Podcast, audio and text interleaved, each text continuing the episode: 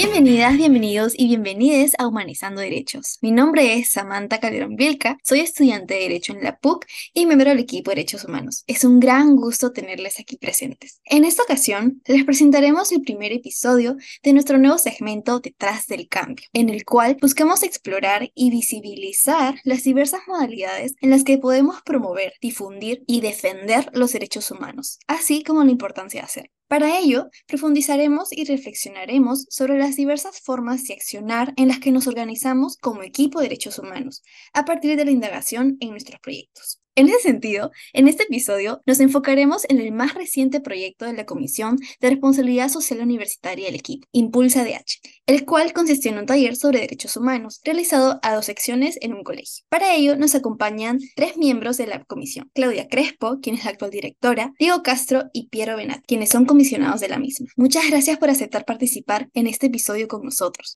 Hola con todos, todas, todes. Gracias a mí por invitarnos a este episodio de podcast. Espero que el espacio y la conversación que vayamos a tener les guste, les llame la atención y sobre todo que incentive, como se decía en la presentación, este interés por la cultura de los derechos humanos. Sí, gracias Samantha, gracias Claudia por eh, la introducción. Nuevamente agradecer el espacio que nos está dando en, en este podcast y también invitarles a escucharlo todos los episodios anteriores también, los nuevos y a seguir nuestras redes y a mantenerse al tanto de lo que hace el equipo por la cultura de los derechos humanos. Hola a todos, todas, todes. Mi nombre es Diego y soy comisionada de, de Impulsa DH y espero que les guste mucho el podcast y gracias a Sami por la invitación. Gracias a ustedes tres por participar y por brindarnos esta oportunidad de conocer más sobre su trabajo dentro del equipo y por los derechos humanos, claramente. Entonces, ahora sí vamos a empezar ya con el desarrollo mismo de la entrevista, recalcando que el objetivo de esta es conocer más sobre la aplicación de la responsabilidad social universitaria, para lo cual en, en esta precisión que vamos a hacer en su último proyecto, nos vamos a enfocar en su etapa de planeación, aplicación y la posterior a esta, de tal forma que formemos reflexiones en torno a las necesidades que lo motivaron, así como las conclusiones y aprendizajes obtenidos del mismo. En ese sentido, la primera pregunta es la siguiente. ¿Cuáles son sus consideraciones y evaluaciones al momento de empezar la elaboración de un proyecto de responsabilidad social? ¿Qué pasos siguen y por qué son importantes? Bueno, antes de responder la pregunta, voy a aprovecharla porque se me pasó un poquito presentar a la comisión en sí. Bueno, nosotros como Impulsa DH somos el área de responsabilidad social universitaria del equipo de derechos humanos. Entonces, el objetivo principal es tratar de generar como un impacto en la sociedad, más allá de lo que podamos o no ofrecer como estudiantes a nivel académico. Entonces, en ese sentido es que Impulsa realiza muchas cosas, hacemos de hecho bastantes actividades. Por un lado están todos los posts, publicaciones y contenido que tenemos en redes y que los invito a seguirnos porque es muy bueno. Luego también eh, ahora tenemos un canal de YouTube que también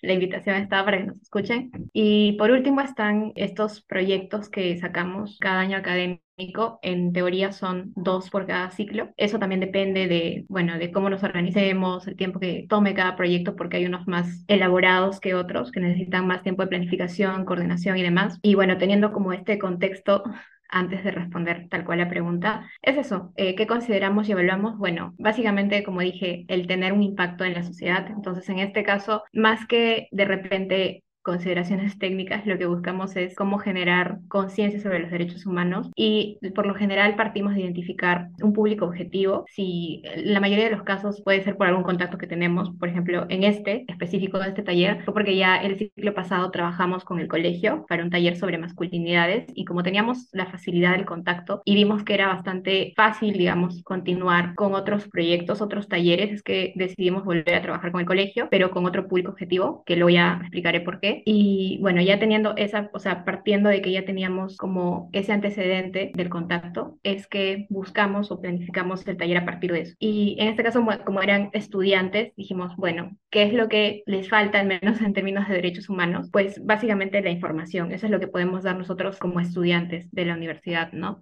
Nuestros conocimientos. Entonces, ¿qué es lo que evaluamos? En principio, ¿qué tipo de impacto podríamos generar? Entonces dijimos ya, el impacto, bueno, el, el objetivo principal es hacerles llegar conocimientos sobre derechos humanos. Bien, ¿cómo hacerlo? Puede ser por talleres que dictemos nosotros o a veces llamamos a otros profesionales para que los dicten. En este caso decidimos hacerlo nosotros. Luego, ¿qué otra? El siguiente paso sería delimitar, digamos, el espacio, no el espacio, pero el contenido que va a tener el taller en sí mismo. Para esto tenemos reuniones periódicas en donde delimitamos ya, primero qué derechos vamos a tratar, luego eh, qué aspectos de estos derechos, porque bueno, los derechos humanos, como bien sabemos, son bastante amplios, entonces no es tan fácil establecer qué puntos específicos vamos a tocar. Por ejemplo, en este caso hablamos del derecho a la educación, entre otros, y bueno, la educación es aprender, claro está, pero también tiene otros, otros elementos, ¿no? Como por ejemplo, qué puede afectarlos, sea, qué puede lesionar el derecho a la educación, cómo lidiar con estas situaciones de afectación, etcétera. Y todo esto de delimitar el contenido que vamos a llevar en el taller también es parte de nuestro proceso de, de evaluación del proyecto.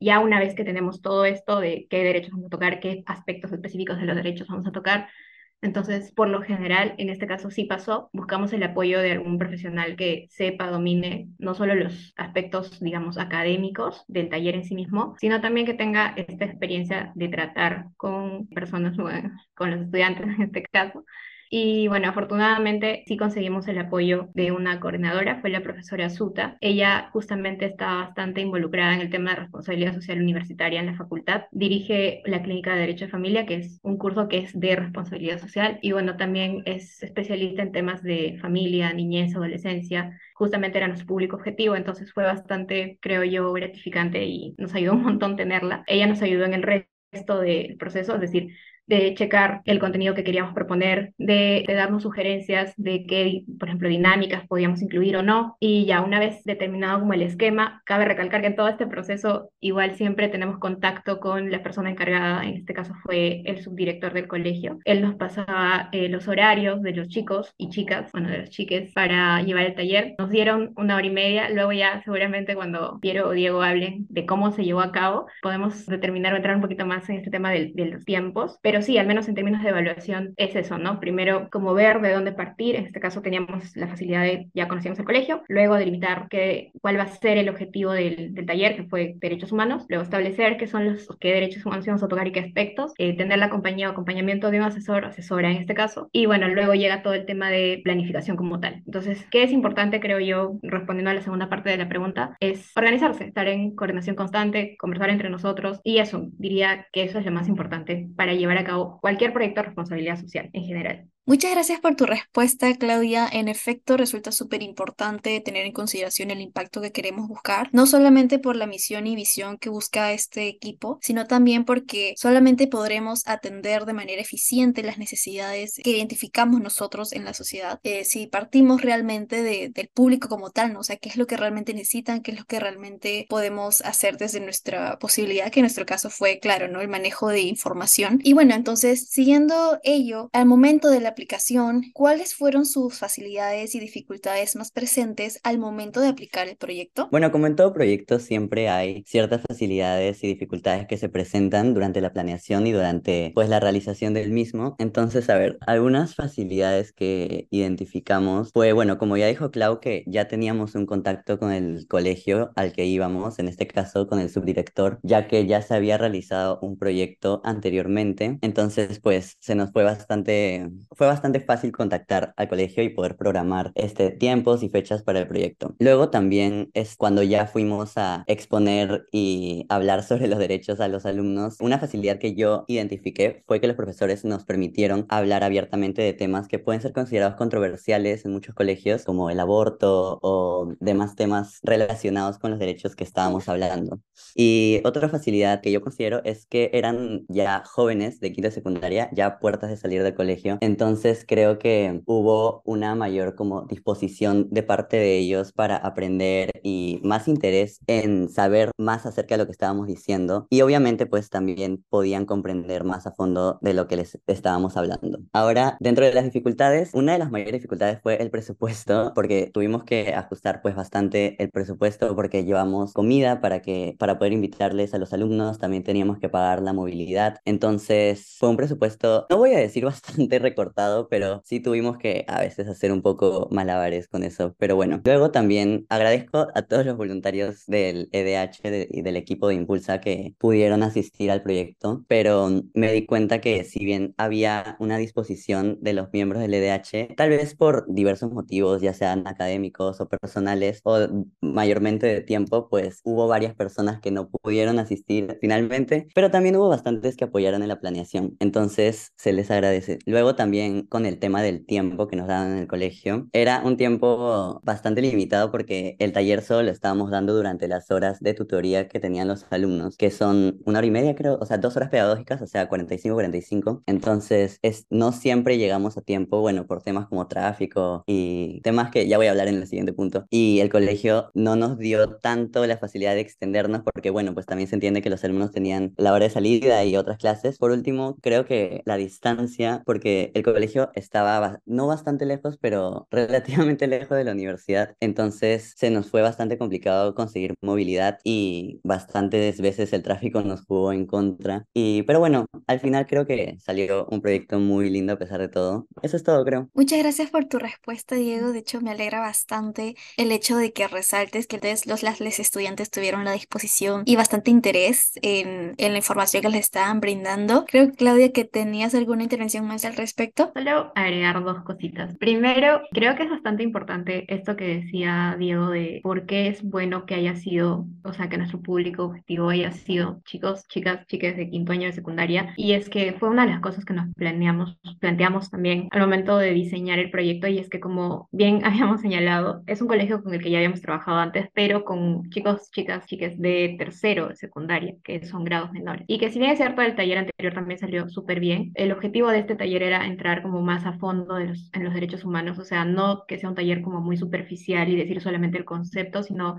que entiendan otro tipo de aspectos, ¿no? Por ejemplo, cuándo es que hablamos de una vulneración, cuándo es que hablamos de una limitación, porque algo que, al menos en mi experiencia, ya Impulsa bastante tiempo y haciendo talleres ya en ciclos anteriores, es que muchas veces cuando hablamos de derechos humanos a personas que no están tan involucradas como en el ámbito jurídico, se tiende a entender que todo es como derechos humanos eh, siempre, o sea, defensa y demás, pero también está el otro lado de, de, la moneda, digamos, que son las limitaciones y de que verdaderamente sí hay escenarios en los que se pueden limitar los derechos humanos y es necesario comprender esto, ¿no? Y era algo que queríamos profundizar y por eso es que buscamos, al menos en este taller, llegar como a chicos en el, en el colegio, claro, pero que sean mayores, en este caso, de quinto de secundaria, porque ya son un poco más grandes, entienden más las cosas, también no solo reciben la información, sino que también pueden, tienen este aspecto crítico y que es algo que se vio en ese taller porque recuerdo que lo dictábamos y a veces salían como preguntas, no, ¿y pero por qué es esto? O sea, ¿de dónde sale esta idea?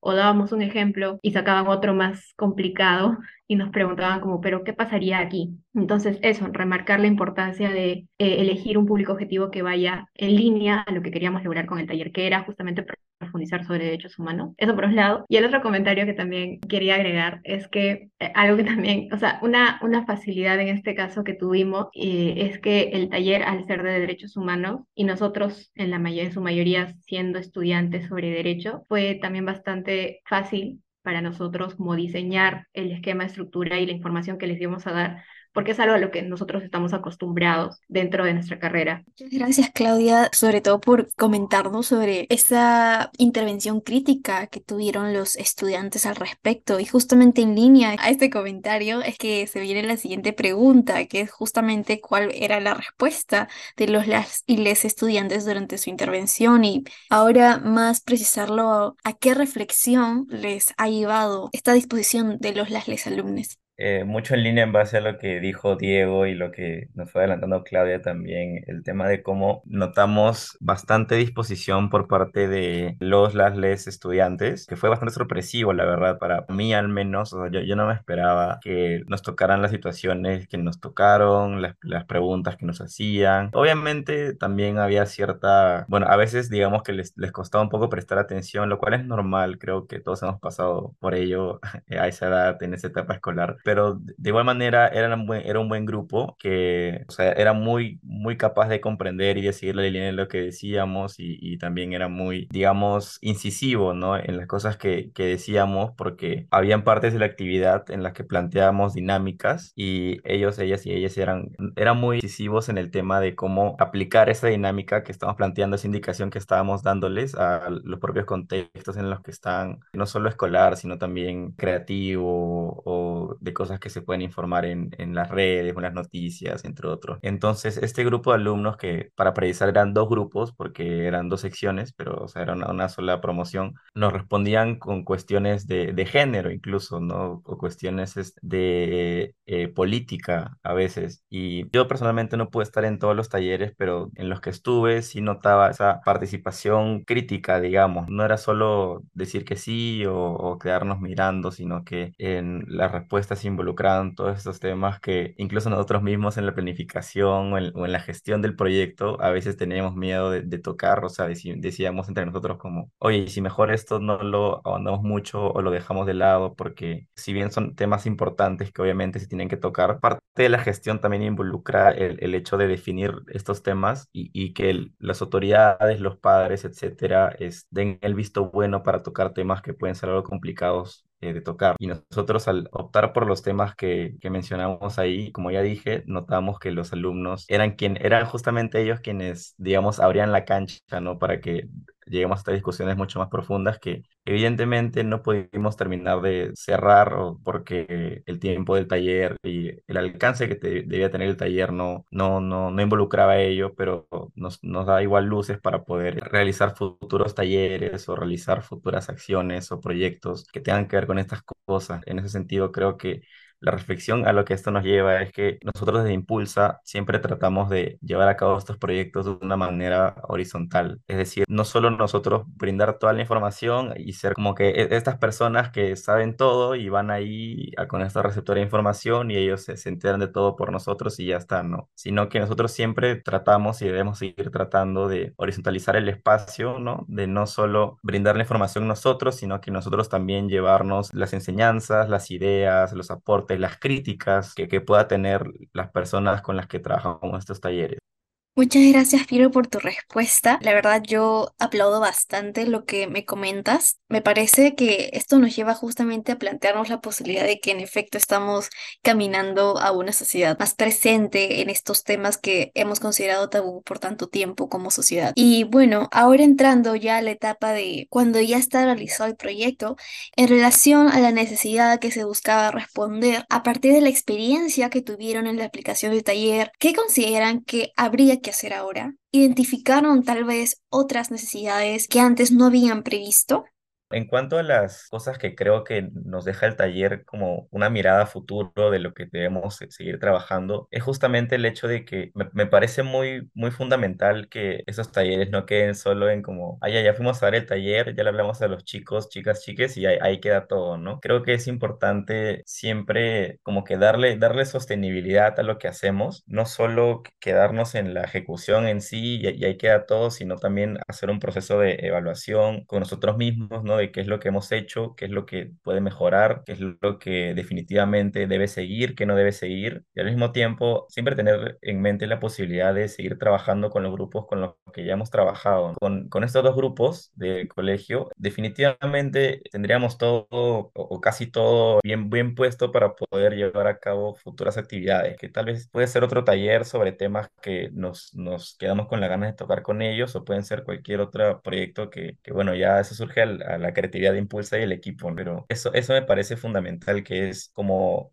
como maneras de seguir abordando estas nuevas necesidades que surgen, porque en definitiva todo este tema de los derechos humanos y de las cosas que hacemos no, no es algo estático, ¿no? No es que simplemente eh, vamos, ha- hacemos lo que tenemos que hacer con ese taller y, y ahí queda y ya no hay nada y ya está todo solucionado. Siempre hay cosas que se pueden seguir haciendo, en especial cuando tienes la organización detrás, tienes el apoyo, tienes la disposición y tienes eh, las ganas de, de poder seguir trabajando con, con estos grupos. Complementando a lo que decía Piero, creo que es importante este tema del factor sostenibilidad y es que sí creo que algo importante que salió de este taller es recalcar esa idea de que es bueno tener como estas conexiones con grupos como en este caso lo fueron los chicos, chicas, chiques, porque como que el trabajo se vuelve más estructurado. Y me explico, ¿no? Nosotros, como mencioné, ya habíamos trabajado con este colegio antes y lo que pasó y me gustó bastante, de hecho, en esta experiencia fue que cuando volví, si bien es cierto, no a dictar el taller al mismo salón,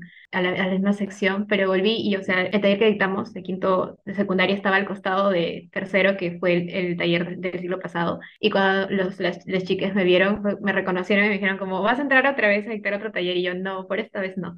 Pero se sintió bonito eso de que ya sepan cómo identificar que hay personas, grupos que van a venir y para darles ese tipo de información que yo pienso que su, o sea, nosotros pensamos que es sumamente importante. Y es lo que decía, ¿no?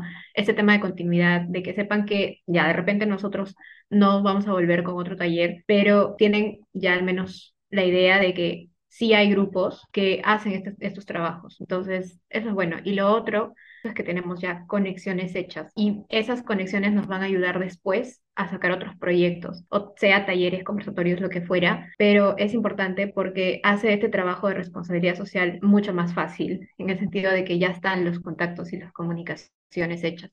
Entonces, y también es como una construcción de la confianza, ¿no? Porque el siglo pasado, cuando hicimos este taller sobre masculinidades, había como más reparos, el subdirector, las autoridades, los profesores no nos conocían tanto, entonces era como todo desde cero. Y ahora cuando volvimos con este nuevo taller, ya era como más relajado. Entonces, si bien es cierto, un tema que sigue siendo un poco dificultoso es los tiempos, porque siempre nos regimos a los tiempos de los colegios, como, como lo de ahora, igual como que hay más flexibilidad, o sea, ya podemos llamar y decir, bueno, hay un poquito de tráfico, vamos a llegar tarde y nos entienden. A veces, a veces no, pero en este caso fue un poquito más flexible.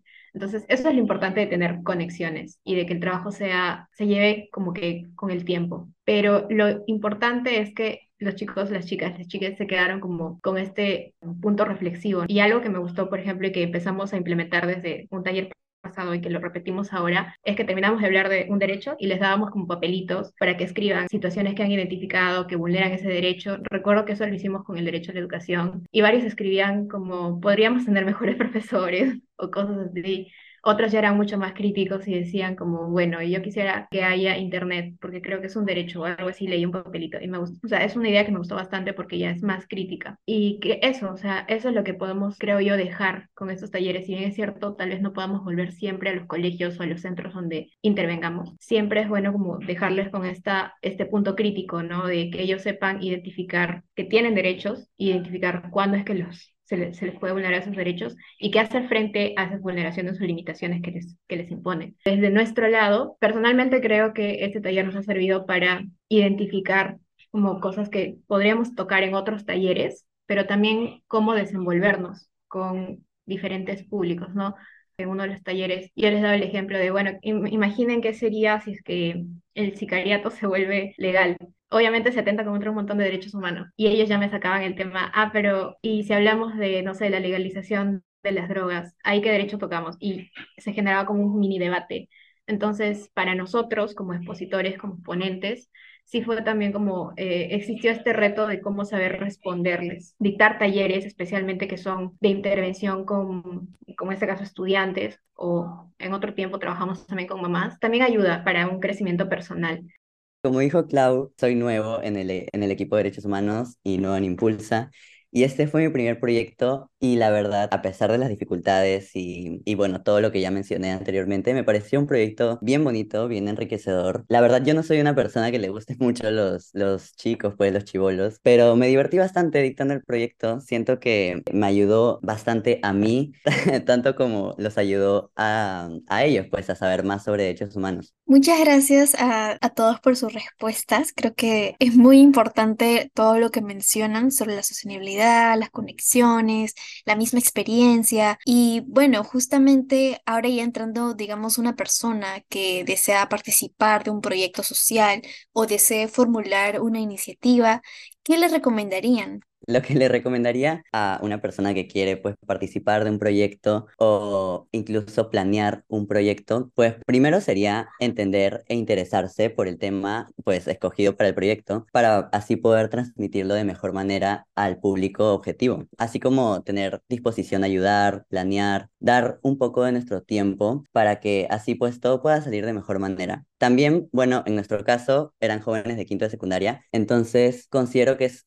muy importante que entendamos esto, que son jóvenes de quinto secundaria, no son universitarios como nosotros. Hay que ser tolerantes con la diversidad de ideas que haya entre ellos, hay que ser respetuosos y asimismo de crear un espacio de confianza entre todos, entre los estudiantes y entre nosotros, pero sin dejar de enfocar el proyecto hacia un lado académico para que ellos puedan aprender algo. Justamente por la, por la misma razón que son estudiantes de quinto secundaria, hay que adaptar la presentación al nivel de comprensión pues y las experiencias de los estudiantes. No sería el mismo proyecto, bueno, no sería el, el mismo los mismos temas y las mismas dinámicas dirigidas hacia estudiantes de quinto de secundaria que dirigidas hacia estudiantes de quinto de primaria, por ejemplo. Hay que saber utilizar ejemplos que ellos puedan entender, lenguaje que ellos puedan entender, entre otras cosas. También es importante pues no desanimarse por las dificultades que puedan surgir a lo largo del proyecto o durante la planeación, porque como ya dije, pues siempre surgen estas dificultades en todo tipo de proyectos, pero no hay que dejar que, que desanimen pues a uno. También hay que fomentar bastante la participación de los estudiantes con dinámicas, que fue lo que nos funciona a nosotros para crear un vínculo un poco más estrecho, haciendo mini debates, como ya dijo Clau. También llevamos una yenga con preguntas, también nos presentamos, dijimos nuestro curso favorito nuestro curso menos favorito, nuestra canción favorita y más cosas para que los estudiantes puedan conocernos y eso mismo hace que se interesen más por lo que vayamos a, exponerles. Y, y bueno, creo que eso es todo.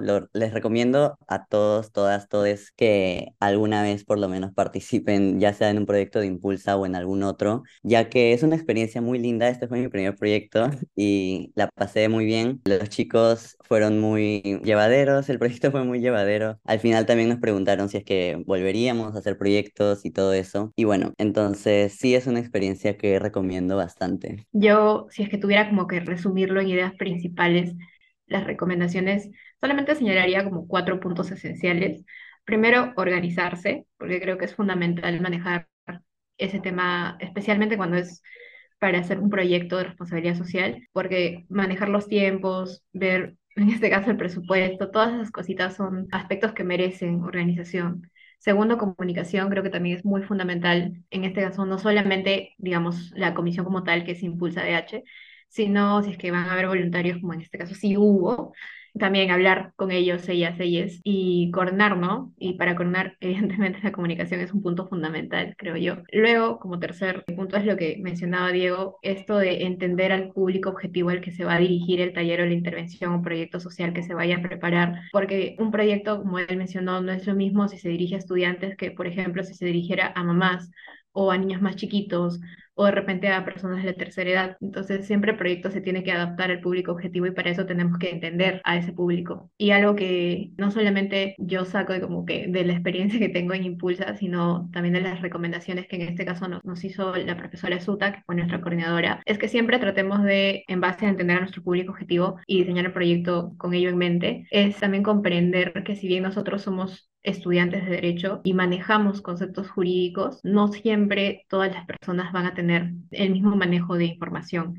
Entonces, es importante que nosotros, y esa es mi última recomendación, que ya diseñamos un proyecto, tenemos una idea en mente, tenemos un, un público objetivo también delimitado y sabemos cómo llegar a ellos en, este caso estudiantes, con ejemplos, dinámicas, lo que fuera, pero también de nuestro lado es importante como prepararnos, saber manejar la información que vamos a presentar y también saber cómo presentarla de forma menos técnica, menos profesional, menos abogado, abogada, abogada, y llevar la información o explicar los temas de forma más comprensible, más, cómo ponerlo, como hablar coloquialmente, por ejemplo, ¿no? Si vamos a explicar el derecho a la igualdad y no discriminación, entonces no vamos a tocar temas como tutela o llevamos el test de proporcionalidad y le explicamos en qué, vas, en qué se basa, cuáles son los puntos, sino que tratamos como, bueno, lo que hicimos en este caso fue llevar información de otra forma, ¿no? Decirles, miren, así se limita un derecho, así se vulnera. ¿Qué cosa es vulneración? Bueno, cuando te afecta un derecho. ¿Cuándo se afecta un derecho? Cuando no lo respetan. Entonces, enlazar estos términos que parecen muy profesionales, muy jurídicos, con algo mucho más entendible y eso es algo que es importante tomar en cuenta.